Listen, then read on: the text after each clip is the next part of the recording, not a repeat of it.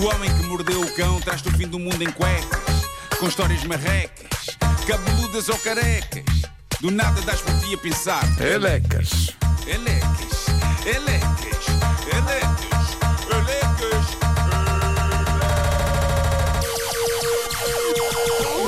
O homem que mordeu o cão traz-te o fim do mundo em cuecas. Elecas. Título deste episódio: Bizarrias no cérebro e perigos na noite. Olá. Que estranha situação esta. Uma senhora em Inglaterra, em Lincolnshire, está a atravessar um problema algo surreal com o qual é fácil gozar, mas que, se pensarmos bem nisso, deve ser uma angústia. Não é nada fisicamente grave, ela está bem de saúde, ela está em forma, tem ótimo ar. Problema: um destes dias ela acordou e assim começou a falar, as pessoas em redor dela apercebem-se algo mudou. Ela acordou um dia e tinha sotaque alemão. ok.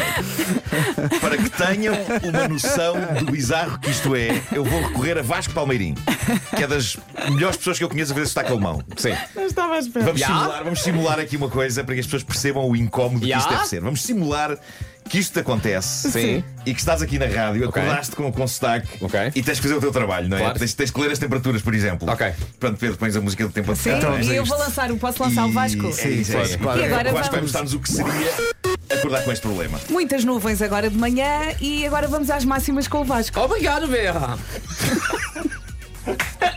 Máxima para hoje. eh, na Guarda temos 22 graus, Viana do Castelo 24, uh, Ponta Delgada, Porto, Lissabon e Setúbal com 25. Lissabon. Eh, no Algarve, Faro chega aos 26, Viseu, Viseu também nos 26. Aveiro, Terra dos Ovos Molen, uh, Aveiro 27. En Funchal, Santarém, uh, Porto...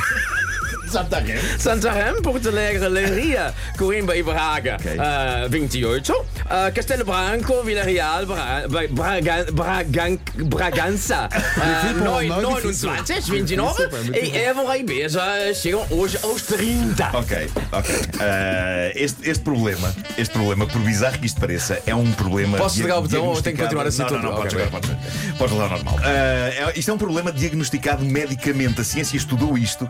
Chama-se Síndrome do Sotaque Estrangeiro. Ok, Isto acontece, acontece. Ainda não está bem identificado o que provoca isto, mas há um interruptor qualquer no nosso cérebro que claramente vira para o outro lado.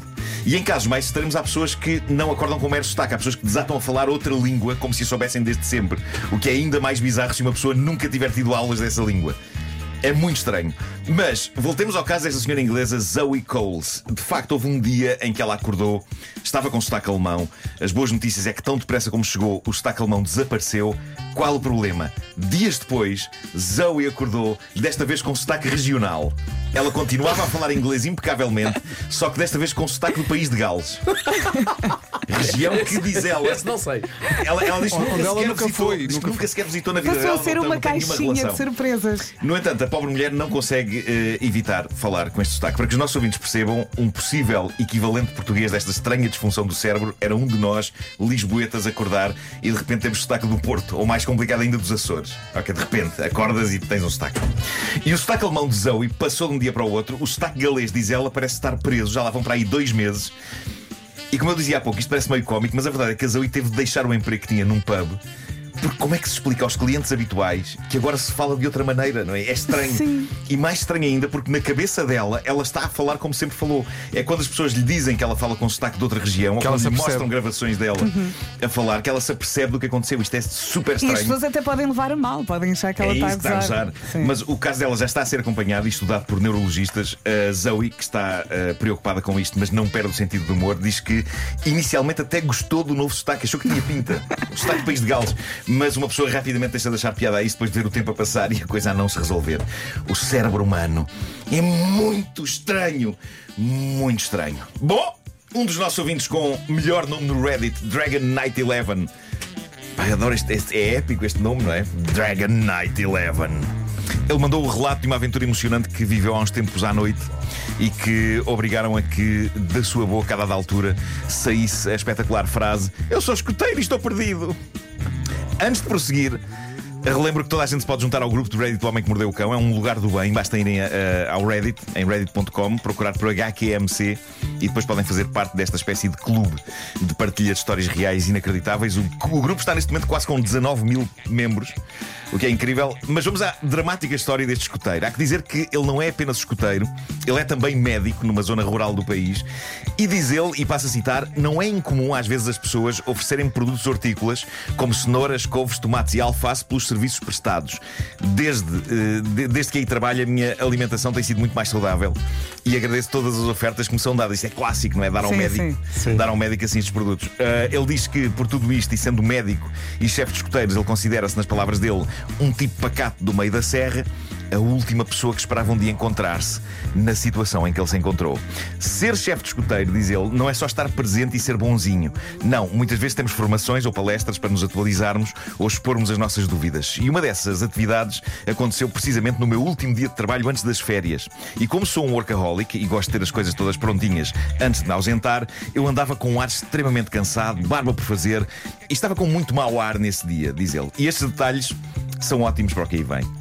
Diz ele, para quem é da região metropolitana do Porto, Sabe que no início das obras da nova linha do metro, toda a zona central do Porto estava caótica no que toca a faixas cortadas, sentidos proibidos, constrangimentos no trânsito e, não sendo frequentador assíduo, eh, frequentador assíduo do trânsito no Porto, lá optei, diz ele, por levar o GPS ligado. Primeiro problema, arranjar um bom suporte para o telemóvel, visto o meu anterior ter durado umas semanas e ter-se partido. Outra pessoa com problemas de suporte de telemóvel, cá está. Lembram-se que eu tive isto há uns meses até encontrar um que achei ideal. Mas já agora querem saber o que aconteceu e desculpem-me este parênteses na história. Com o calor, a ventosa derreteu no vidro. Uou. Eu nunca tinha visto isso acontecer. Derreteu. De- Parecia cola tudo, não consegui tirar. A cola, cola, a ventosa derreteu com o calor. Incrível. Bom, ah, sem suporte para o telemóvel, diz ele, lá foi eu para o Porto com o telemóvel colocado no banco, ao lado, a dar indicações verbais do trânsito, no meu velho carrinho da década de 90, que eu sei que tem muito mau aspecto, mas não pretendo mudar. Ok. Pronto, ele resume uma coisa assim: último dia de trabalho, algures no meio do Porto, cansado com um carro velho. Perfeito. Ele diz que era uma e meia da manhã, quando saiu da reunião nos escuteiros, como a zona da Câmara Municipal estava obstruída, o GPS manda-me de volta à casa pela Ponte do Infante. Eu não sabia como vir por lá, diz ele, porque normalmente ou vou pelo Freixo ou pela Rábida. Corta aqui, corta colar, chego à Avenida Dom João II, operação stop com dois carros da polícia. Primeira reação, verificar as duas saídas seguintes, desligar o telemóvel e metê-lo no bolso.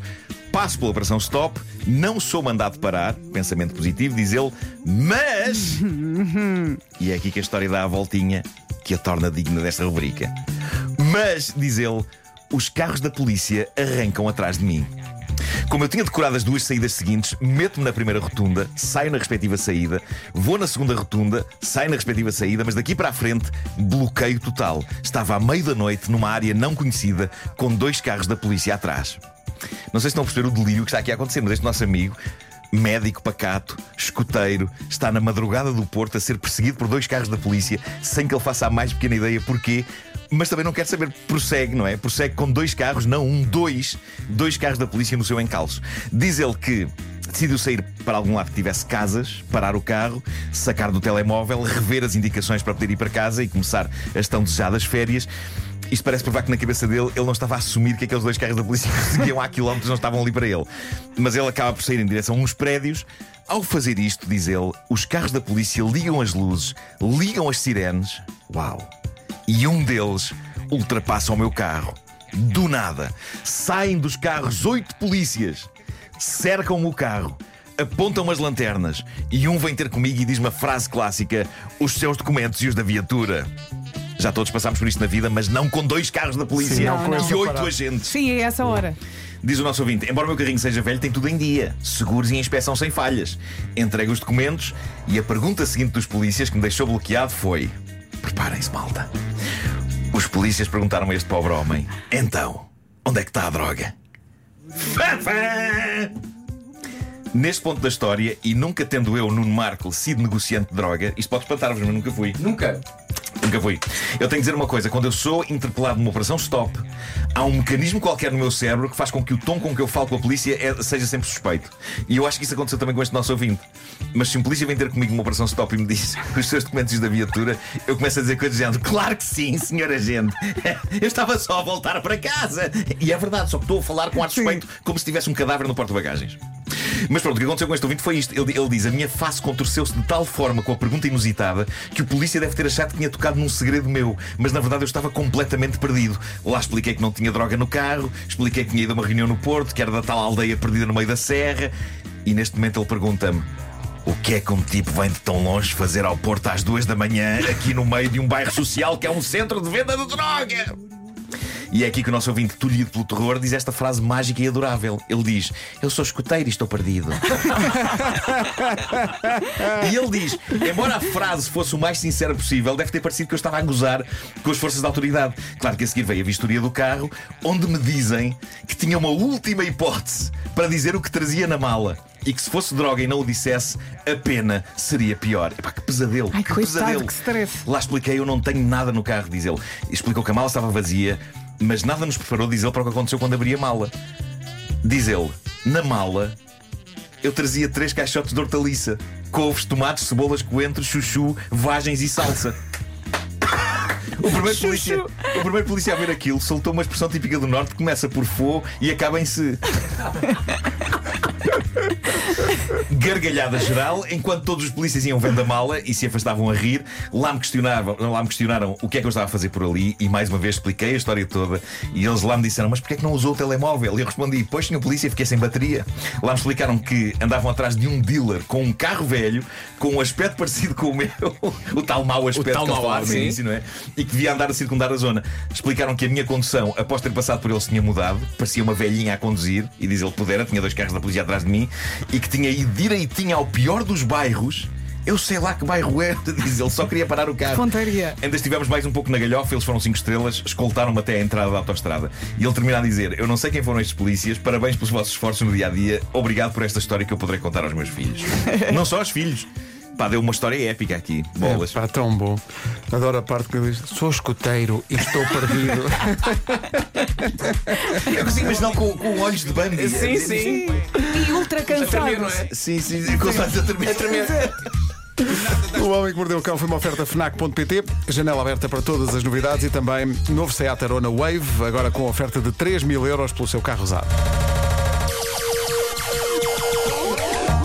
Mas a verdade é que quando te mandam parar, tu pensas de certeza que fiz asneira. De certeza, eu fiz alguma Certeza coisa tenho aqui certa. alguma coisa mal. Eu, eu, cai em mim uma culpa que eu não tenho.